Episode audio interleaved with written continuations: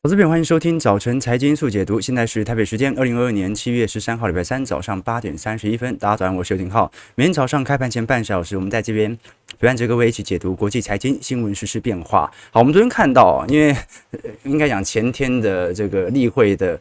呃，国安基金才宣布不进场嘛，昨天又宣布进场了，所以我们今天要特别啊，从两个层面来跟各位对照，一个是目前全球的景气下行格局，再来是国安基金过去历次的进场计划，到底本身的绩效为何？那么如果国安绩效啊，国安基金的绩效是好的，有代表你的绩效会好吗？国安基金的进场时间时间线会拉得多长？它会不会有相关的配套措施？我们今天统一来跟各位做一些说明哦。为什么要特别讨论这两个对比呢？原因就是哦，到目前为止哦，台北股市如果硬是从景气面来做观察，仍然在扩张格局哦。按照主计处自己所公布的 PMI，还在明显的扩张格局啊，甚至都还没有进入到我们讲趋缓进入衰退的期间。好，所以值得观察的一件事情是，因为今天晚上六月份的美国消费者物价指数就会出炉了。那昨天其实美国股市市场信心还是不是特别足哦。那么国安基金罕见的其实也跌三百点啊，就突然一个大转弯。肯定不是这三百点触碰到它的底线，肯定是包括啊美国的 CPI 加上台积电的法说会，肯定不是太乐观的消息。我们看，虽然昨天台北股市夜盘哦开始高速急飞哦，但是昨天美国股市周二哦很明显的是震荡走低哦，而且是能源股带头下杀哦。昨天原油哦崩盘呐，大跌八个 percent，科技股的卖压也很沉重哦。昨天微软哦甚至传出了裁员的消息，道琼收黑了两百点。纳指下跌一个 percent，标普下跌零点九二 percent 哦，仅仅只有费半小弹了零点一八 percent 哦。那包括昨天我们看到欧元也正式跌破了相对于美元一比一的比例啊，也就代表着市场的避险情绪仍然在增加，大家仍然持续的青睐持有避险货币，在这种状态底下。全球的景气持续的走皮，恐慌情绪持续的渲染。这个时候，国安基金进场，它对于台北股市的结构面真的会有至关重要的影响吗？我们待会来跟各位做一些分析。我们先从全球股市的宏观角度来做一些分析哦。现在包括全球股市和债市哦，基本上几乎是遭遇了三十年来波动率最大的情况。我们看到，不管是从啊全球的股票指数的波动度来做观察，上一次有这么大的波动度哦。大概已经是一九九零年代以前的事情了。那其实最明显就一九八七年当时的这个黑色星期五啊。不过当时主要是短时间的情绪的恐慌。但是到目前为止，我们看到今年整个全球股市的跌幅啊，它是明明显的那种，也不能说是缓跌，但是是很明显的进入一个中长期的空头区间。在这种状态底下，我们看到呃，多数分析师哦，现在跟散户是有非常明显哦，这个多空分离的一个状态。其实就连投行之间到目前为止，多空的这个区别都是非常明显的哦。我们。照过去一段时间，包括大摩、德意志银行啊，以及法国兴业银行，都是极力的看空这个美元资产。但是到现在为止，除了美元上涨之外，老实说呢，大宗资产价格也都在走跌，或者说任何的股票资产、债市资产都在走跌。所以你看到今年上半年呢，唯一绩效最好的，基本上也只有我们所看到的桥水。桥水真正的获利来源来自于两大块。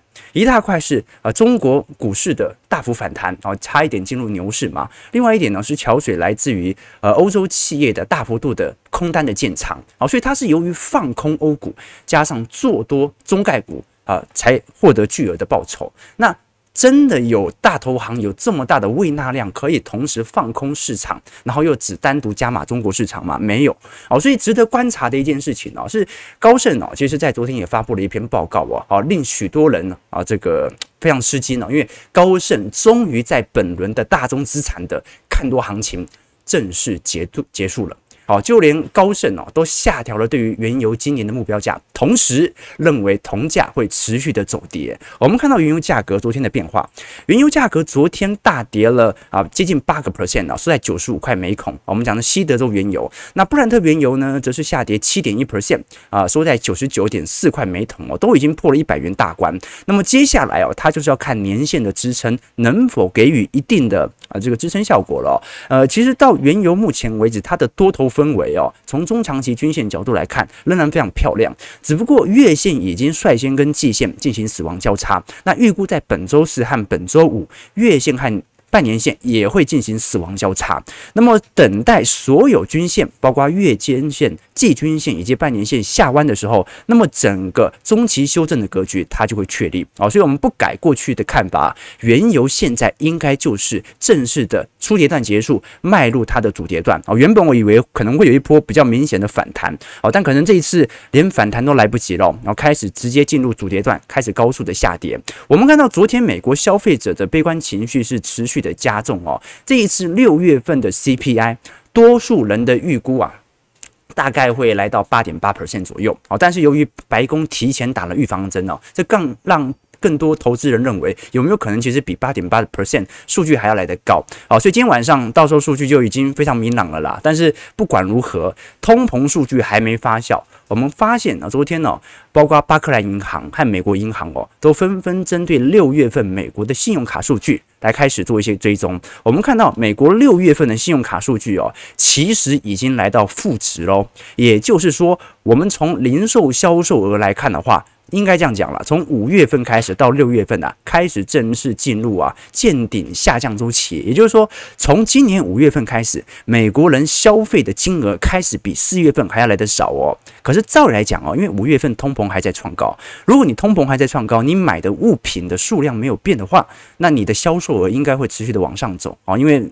这个零售商始终要反映成本嘛，但如果五月份就开始下滑，就代表着美国人是真的不只是消费信心的疲乏，它整体消费的金额也在大幅度的减少当中。我们看到昨天美银的报告特别统计哦，这一次六月份的零售额啊来看的话，呃。核心去除的话，很有可能是由于天然气和能源价格所带动，稍微有一点增长。但是如果只看核心或者只看服务类别的话，很有可能它已经进入一个负值区间，就代表着。物价上涨了八个 percent，但是我的消费居然萎缩了一个 percent，这就是我们所讲的通膨最终导致了通缩。那包括从信用卡消费量，我们做观察，现在正在高速的递减当中哦。那上一次来到负值哦，大概是二零二零年第一季末的时候啊，当时呃是由于市场的消费启动哦所产生的一种变化。那现在来看，这个下降的速度非常非常快哦。按照这种下降的步调，在今年的第三季。应该信用卡的消费量也会进入衰退周期，那么对于银行股的伤害就会越来越大。那当然，最直观影响的最终就是啊，美国民调的变化。我们昨天才跟各位追踪，拜登昨天的民调啊，已经掉到了三成了。结果昨天再进行统计，掉到了两成九啊，啊，正式跌破三成啊。所以现在整个在美国的政治动荡啊，你包括近期的左派右派之争啊，你包括罗斯韦德案啊，你包括哦这个警察职权的问题哦，其实都开始反映在这种呃民族持持续的这种。这个争裂啦，或者说动乱当中，我们看到整个美国的汽油价格。到现在为止哦，居然还没有大幅下弯啊！原油价格都已经完全进入熊市了，这说明这当中的传导环节非常非常的慢。好，那我们最终接下来看一下美国股市的表现了。呃，因为如果是从美国股市目前的呃财报季来看的话，从今天晚上也会开始正式的召开。那率先打头的就是银行股了。那我们刚才很多的数据，其实就是要跟各位表明哦，按照着信用卡的大幅萎缩啊。你你如果说说是投行啦哈，大摩小摩底下有庞大资产的，早就先反应完了哈，因为这个本来全球资产价格都在大幅下跌嘛。那么如果是以销金部门的啊，比如说花旗。啊，比如说富国银行的话，哦，可在过去一段时间哦，可能放贷股啦或者银行股啊，相对于这种投行啊、寿险股啊，更具有明显的股价支撑。哦，原因是因为他们赚的是升息所得到的这个利差效应，所以抗跌性比寿险股还要来得高。但现在来看，由于信用卡数据的疲乏。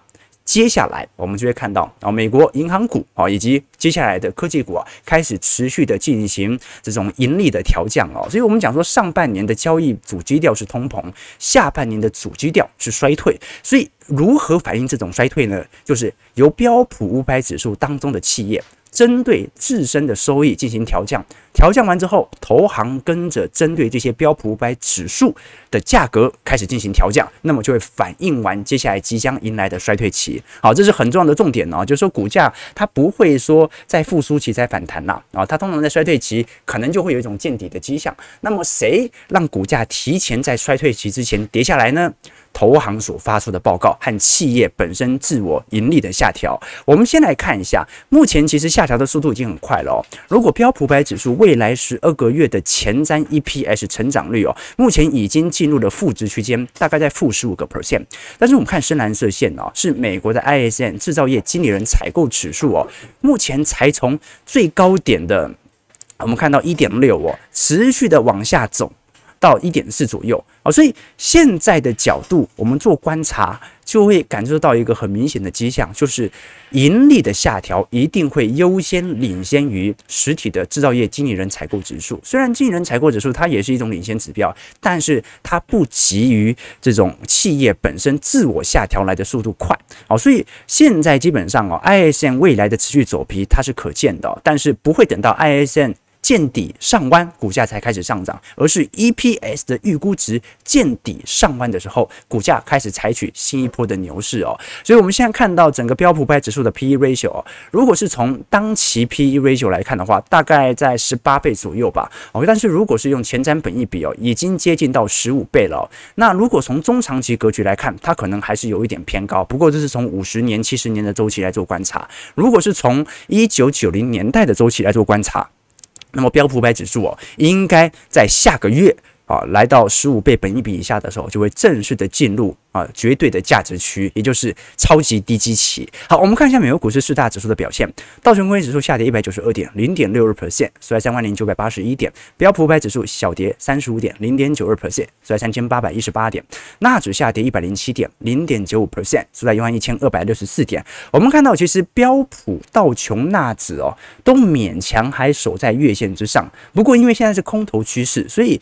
中长期均线到底有没有支撑啊？这个还可以再讨论。但至少到目前为止，整个美国股市是尝试着做一个弱势筑底的氛围。那么费半哦，昨天反而是唯一收涨的，上涨四点五点，零点一八 percent，在两千五百五十八点。啊，所以美国股市也很明显了，昨天量缩了。量缩的原因很简单，大家都在等接下来所发布的美国六月份的 CPI 消费者物价指数啊。那其实台北股市过去两天呐，几乎也是窒息量啊。为什么？大家也在等法说。会和 CPI 嘛，好，所以其实基本上哦，啊，接下来的讯息哦，就要看一个有没有呃利空进出的机会在。如果这一次利空进出，美国股市没破底，那的确就有可能啊展开新一波的主体循环，因为未来几个月的通膨肯定就不会这么高了哦。原油价格跌了两成了，按照期货价格的推断，哦，因为现货价格大概落后期货价格大概一个季度左右，哦，所以我们现在看到虽然期货价格开始重跌，但是通膨还在高，是因为现货价格现在在追过。过去的期货价格，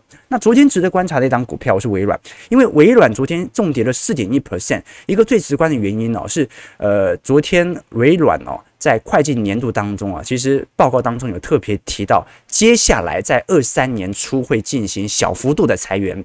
那这一次的裁员虽然不会到一个 percent，但是由于现在 IDC 的数据预估啊，第二季全球传统的 PC 出货量已经年减率十五趴了。那接下来的下行周期肯定每个季度都会比上个季度还来得更差。所以啊，现在投资人对于微软的 Windows 呃作业系统的需求啊，开始。抱持着强烈的怀疑，我们看到昨天微软哦，反而跌幅稍微有一点扩大。好，那我们正式拉回到台北股市的变化了。呃，台北股市昨天是灌破了万四关卡，那今天肯定站得回来啊，但是很有可能只是短期上的一个拉抬。我们观察到整个台北股市的表现。跟国际股市来进行一些对照啊，会发现今年以来表现最亮眼的是 SSE，也就是上证指数啊，涨幅有八点一个 percent 啊，那就是上证啊，在今年四月份、五月份开始重挫之后啊，它就有一有一波比较明显的拉抬效果。那新加坡海峡指数啊，上涨零点三七 percent 啊，所以这两大指数应该是亚洲股市。少数啊，在今年还是正报酬的。那接下来就是日本股市跌幅十个 percent，港股跌幅十个 percent，道琼跌幅十五个 percent，标普跌幅十九个 percent。啊，韩国综合指数下跌二十二 percent，台股下跌二十三 percent 啊，今天会涨回来。纳指部分下跌二十八 percent，这个费半下跌三十六 percent 啊，所以你说到底台北股市有没有下跌到一个令人恐慌的地步？其实也还好，也还好。今年虽然跌幅不。比这个日本股市和韩国股市来得重，可是韩国股市早在去年就已经开始下跌了，哦，所以韩国股市的高点跌幅是比台北股市还要来得重的，包括国内的情势也比台北股市还要来得更加严重。但是韩国到目前为止哦，也没有太多比较明显的这一种啊护盘或者说尝试拉抬的动作哦，我们看到。呃，昨天因为大跌了三百八十九点呢，收在一三九五零。那成交值昨天还是量缩的，只有一千九百九十六亿，不到两千亿。好，我们把图表秀出来哦。这张图表哦，其实上面几条均线大家都理解了。这个黄色线是月线，紫色线是季线，红色线是半年线，绿色线是年线。那么底下一条啊，亮紫色线呢，就是我们看到的十年线。那按照过去的经验呢，十年线才是国安基金进行进场护盘的时候。我们把时间稍微拉长哦，其实会发现整个这个应该应该这么说啊，国安基金在进场的时间，几乎每一次都是碰到十年线才进行一定程度的护盘。那你包括台积电的十年线哦，大概在。呃，如果来看的话，大概在两百五十七块左右。那如果是台北股市的十年线哦，大概是在一万零八百点哦，所以肯定是有一段距离。好，甚至现在只跌了到十年线当中的一半而已哦。所以，呃，现在我们用国安基金的角度来观察的话，的确现在开始进场是有一点早的哦。好，可是就如我们昨天所说的哦，我昨天才想到一个故事哦，因为我昨天刚好在那个六十一台、六十三台，刚好看到少林足球。啊，简单来讲啊，这个万般利空不如联总会货币宽松，这个万般恐慌不如国安基金把钱撒光光。为什么这么说呢？大家还记不记得少林足球最后一幕嘛？哦，当时呃那个魔鬼队的应该是教练吧，还是总裁哦，强雄嘛，他当时不是这个派那个裁判啊，把那个周星驰所踢的球给他拦下来。啊，周星驰疯了哈，还有这一招，对不对？结果这个强雄说什么？他说：“求证、旁证加上主办、协办所有单位，全部都是我的人，怎么和我斗？对不对？”哦，所以 那个旁边助理还跟他讲说：“我们这样是不是有点残忍呐、啊？”看到没有？我们常跟投资朋友分享过，其实整个景气周期的变化，联总会和中央银行是无法改变的，但是它可以改变它的波动度以及短期情绪的变化。好，所以我们今天要特别做一个专题哦，来探讨说强雄到底会不会赢到最后？为什么？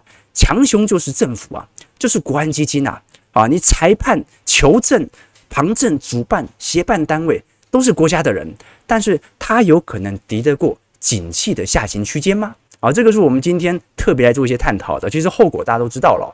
啊，这个强雄后来不是在台上跳恰恰嘛？那恰恰恰后来跌跌楼梯在底下摔死这样子哈。所以我们今天就来探讨这件事情，就是景气在下行周期，但是国安基金提前进行护盘的一种宣示。那最终如果投资人随着国安基金开始进场，那它的绩效表现会如何呢？而你如何确信国安基金的进场时间能够跟你一致呢？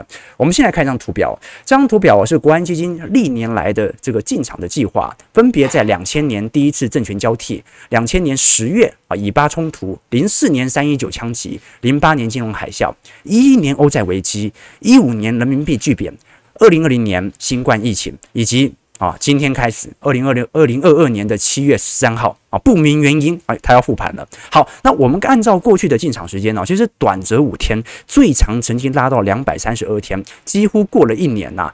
但是我们从投入金额来看，基本上都远远低于国安基金所拥有的规模五千亿以下啊。所以在按照过去的经验，它基本上整个控盘或者资金的投入步调，它算是非常稳健的。那我们先来做观察，其实按照过去的损益，除了两千年哦，它亏损五百亿，但是最终股市反弹之外哦，基本。上所有国安基金它的操盘的过程当中，每一次都是赚钱，所以国安基金每一次抄底，它自己都在赚钱。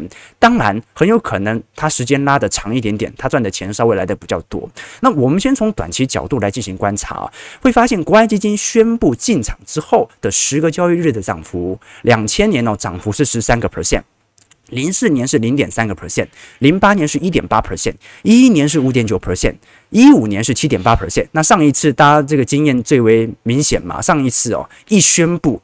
结果刚好就是台北股市的最低点，上涨了十三个 percent 哦，所以之后的十个交易日啊，基本上国安基金进场之后啊，往往会有一波短期的交易热潮。那问题来了，很多投资朋友就想要说啊，那我就趁着国安基金进场，我就跟着他一起进场。那问题来了，你怎么知道他要进场多久？你怎么知道要如何控制你的资金步调呢？我们举一个最为显著的例子哦，各位观察到这是过去七次国安基金进场的时机点，我们把焦点哦。如果放在两千年三月，再放在两千年十月，是不是他买的当下过了十天，股市都有非常明显的弹幅效果？那他后续也结束，但是我们看得出来，他基本上仍然买在山顶和半山腰。如果你把第四次，也就是二零零八年的金融海啸，他当时所投入的点位来做一些推敲，各位会发现哦，他当时买的点位啊，接近六千点。好，但是我零八年我们都很清楚哦，最终是跌到三千九百点哦。就刚，朋友，你可以理解，国安基金宣布抄底进场之后，台股还要再跌三成吗？哦哦，如果是抱持这种想法，那大家就会稍微有一点谨慎了。所以，我们只是由于上一次的经验，刚好国安基金一宣布股市开始起涨，所以会有一种短期的错觉。可是，你把过去历年七次的经验来进行回推，会发现国安基金啊，很有可能它只是超在。这个半山腰而已，那你是不是说后来会涨回来？那不是很正常吗？后来，嗯，全球股市总有一天会重返牛市的啊，就好像台北股市昨天破万四，那未来破两万的机会高不高？机会高啊！未来五年破两万的机会肯定是很高的，所以迟早会破。国安基金只要把这个进场的时间拉长，它的绩效就会来到正值的报酬哦。所以在这种状态底下，我们反倒会觉得不应该针对国安基金所采取的动作。来调整你本身进行建仓的步调，为什么？因为国安基金政府再怎么做，强雄再怎么做，它改变不了少林足球队的气势和它的方向啊啊！国安基金它可以影响到短期情绪面的变化。但是整个景气的周期它是不会改变的。好，所以我们继续往下看哦。那基本上啊，国安基金如果进行护盘啊，它就直接是针对全值股。我们把一百零九年，民国一百零九年当时国安基金的股票的损益报酬，把它这个拉出来来进行观察。基本上，他所购买的十九档股票当中啊，仅仅只有三档是稍微有一点亏损，其他。股票基本上是全部是正报酬，那你如何知道它会进场多久呢？很难说，好，所以很有可能呢，今天会买的大概就是呃散户吧，哈，就是按照过去经验，他觉得国安基金进场他就买，啊，那一买如果他 O E 那就完了，好，所以国安基金很有可能第一波进行宣示之后啊，散户会开开始进场进行抬轿，这当然也有它的作用哦，进行这种股票层面的第一波的护盘，那么等到哎开始股市又反映持续国际的利空下跌之后呢？那接下来我们看到的啊，公股行库就开始陆续的进行进场。那等到第三波啊，这个大户已经出货完，或者外资卖压持续之后啊，国安基金宣布要进场的同时，通常啊，它会伴随着更严格的这种买盘力道措施，比如说限空令，好，或者说减少融券张数。一旦你减少融券张数之后啊，那等于整个空单的报酬啊，就会开始急速的递减。那你一递减呢，那愿意做空的人就变少了。好，所以我们再仔细的把过去几次的护盘经验，从总绩效来跟各位做一些观察。我们看到，在过去七次的国安基金的启动计划当中哦，在它启动之前的跌幅，老实说都蛮重的。两千年当时两次嘛，一次跌了十五趴，一次跌了两成。那零四年跌了跌了一成三，零八年跌了一成八，一一年只跌了四个 percent。啊，这个一五年跌了十三个 percent，二零二零年跌了二十六 percent，所以基本上哦，这一次台北股市跌幅已经接近二十五个 percent，它的确是有符合到国安基金的建仓位阶。但是通常我们按照过去哦，因为老实说啦，我们看到这一次跌幅很大，但是没碰到十年线，有一个重要原因就是过去三年台北股市基期推太高了。好，但是不管如何，按照现在的呃它的介入角度来看的话。过去二十个交易日的确跌幅稍微有点重，所以国安基金决定要采取进场，可以理解它的用意。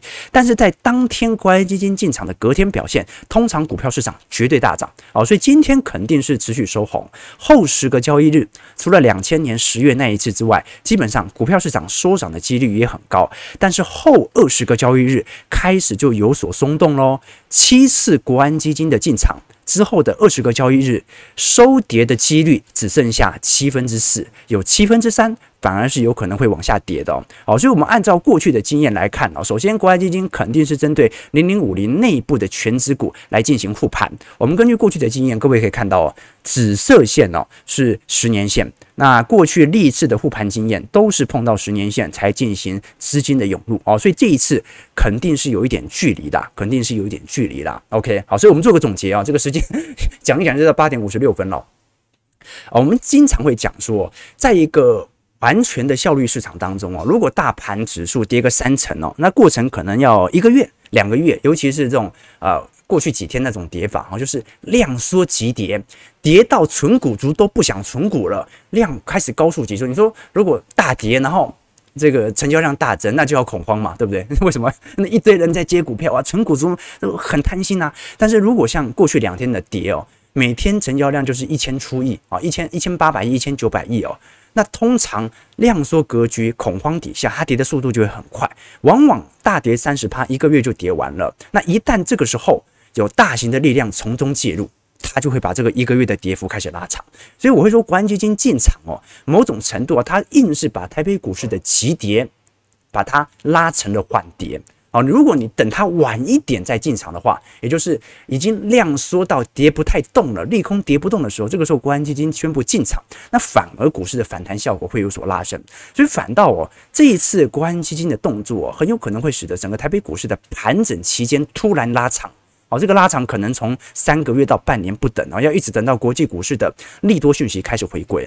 好，所以国安基金啊，现在一夜变卦的几个原因呐，好，第一个当然大家可以稍微理解嘛，这个毕竟选举快要到了，要不然十年线这么远，那么急着要干嘛呢？那另外一点哦，这个过去国安基金哦，我们刚才所提到哦，护盘完全不代表它能够对于台北股市有决定性的作用。零八年九月份，国安基金差不多五千九百点、六千点左右进场啊，结果台北股市跌到三千九吧，对不对？要不是隔年这个联总会的 QE 哦，大演这个 V 型反弹哦，国安基金真的会变成感冒糖浆，对不对？哦，所以哦，尊重景气的周期，再来看待台北股市筹码面的变化，我们才好做来。我们才好做进行观察哦，这个是呃中长期的基调哦。OK，好，那当然哦，我们看到昨天富邦金哦也进行了这一次配息的公告哦，这次每股是配息三点五块股息，那么基本上这导致了殖利率应该可以来到六个 percent 以上。毕竟富邦金目前的股价跌幅也很重，你看到我们把十年线调出来，都会发现其实大多数的股票离十年线仍然有一段距离啦。啊。那么如果我们把整个金融股的殖利率来秀出来哦，目前呃殖利率。高于五个 percent 以上的，你像是联邦银、好远东银、新产、中债保、第一保、统一证哦，你会发现超级高的，要么就是这个跌升的寿险股，要么就是那种证券交易量急缩导致获利大幅衰退的证券股，然后像是华南金、富邦金、国泰金、开发金，甚至哦。现金股利值利率都来到八点一三 percent 了，玉山金最近也来到五个 percent 了，元大金有九个 percent 了啊。那么台新金七点四 percent，呃，国票金八点九 percent，永丰金五点七 percent，中信金五点四 percent 哦。那基本上台北股市金融股啊，在六月份哦开始跌幅有所加大的原因哦，就来自于现在国内金控哦五六月份的获利受到防疫险的理赔冲击是蛮大的哦，所以很多的寿险股旗下的产险公司全。部都在亏损当中哦。那虽然六月份金控获利哦比五月份开始有所回升哦，但是我们还是可以从过去的经验看到，十五家金控业者今年由于升息力道而产生的获利增长，算是十分薄弱的哦。所以基本上我们接下来哦要观察整个台北股市的重点哦，就是到底目前整体台北股市的跌幅会不会拉成盘整期，这是第一个值得观察的。那第二点呢，就是观察到底目前的通膨数据哦，这个在七月份、八月份的市场预估能不能尽快的显现呢？那最后一点呢，是景气下调的最重要的因子哦，就是必须要看到实体获利盈利的财报下调。我们从昨天野村的报告其实看得很清楚哦。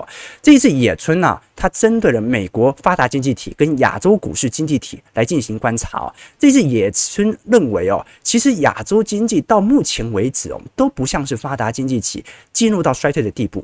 的确，亚洲内部的粮食的通胀很严重，但是它没有比欧美、没有比欧洲来的严重啊。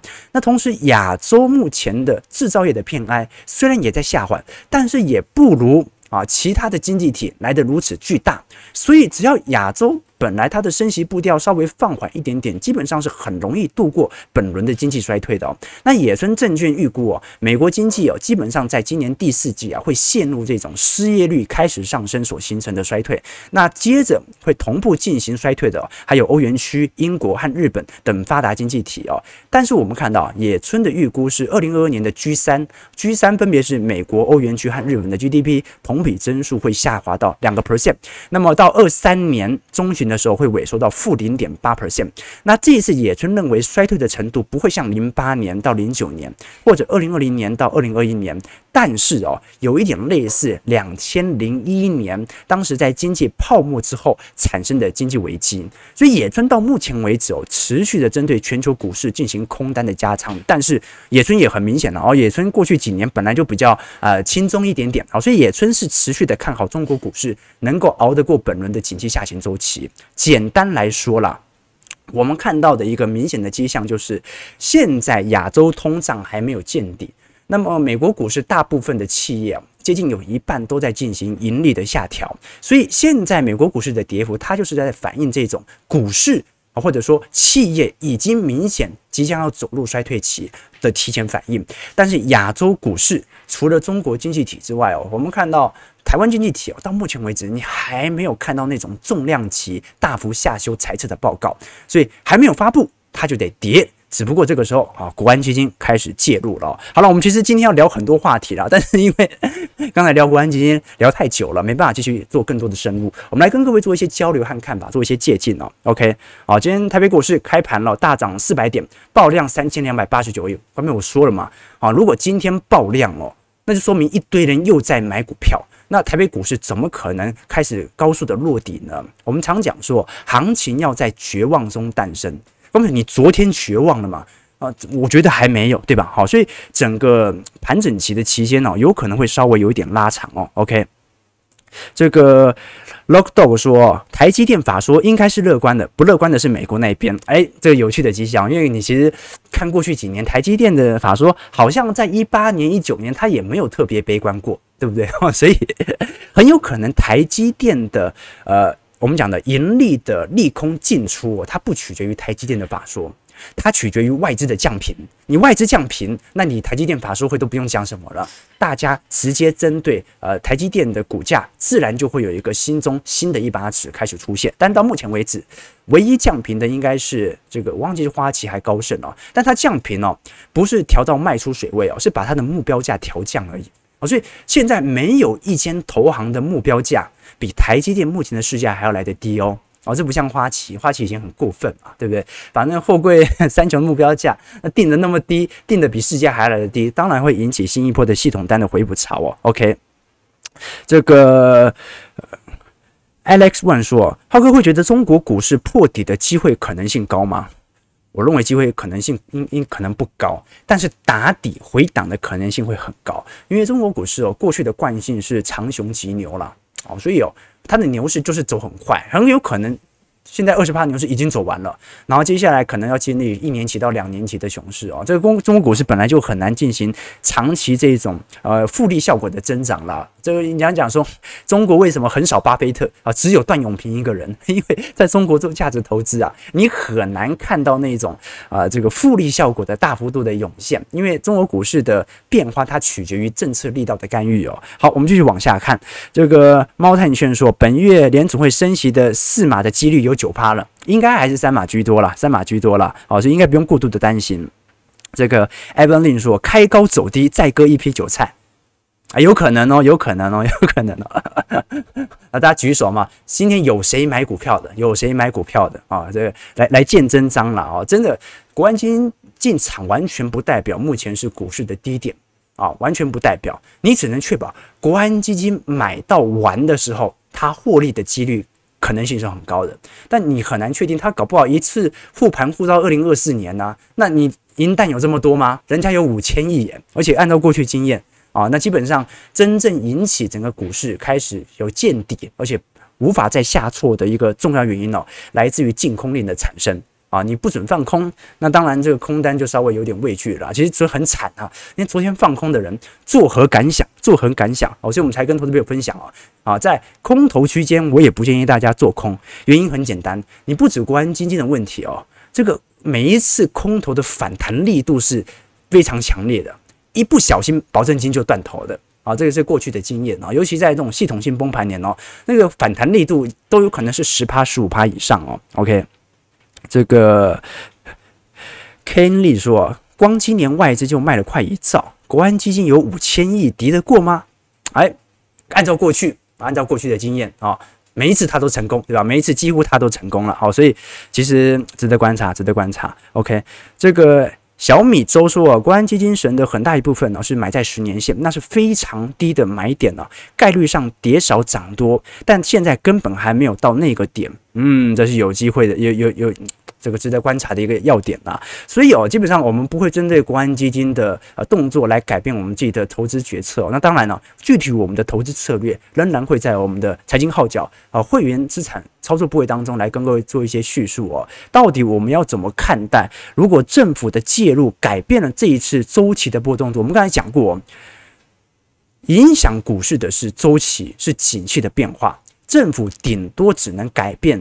周期的波动度，但它无法改变周期的方向。好，所以我们要如何从周期和政府的介入角度来采取啊新一轮的投资省思呢？我们后续也会在我们的呃会员网站当中来跟各位做一些借鉴啊。那顺便宣传一下，我们的会员网站当中，除了我个人的啊资产操作心得之外，同时也会有一些专题影片。啊，这个基础财经系列课程以及一些宏观经济数据的报告哦。好了，九点零七分了啊，今天大家就当做是看一场心态的好戏。我们也尽可能的把国安基金在过去历年的动作和它有可能产生的一些谬误来跟各位做一些显示了。感谢各位今天的参与啦。我们今天应该祝各位操盘愉快嘛？啊，祝各位操盘谨慎。啊，看盘谨慎，好不好？九点零八分了。如果你喜欢我们节目，记得帮我们订阅、按赞、加分享。我们就明天早上八点半，早晨财经速解读再相见。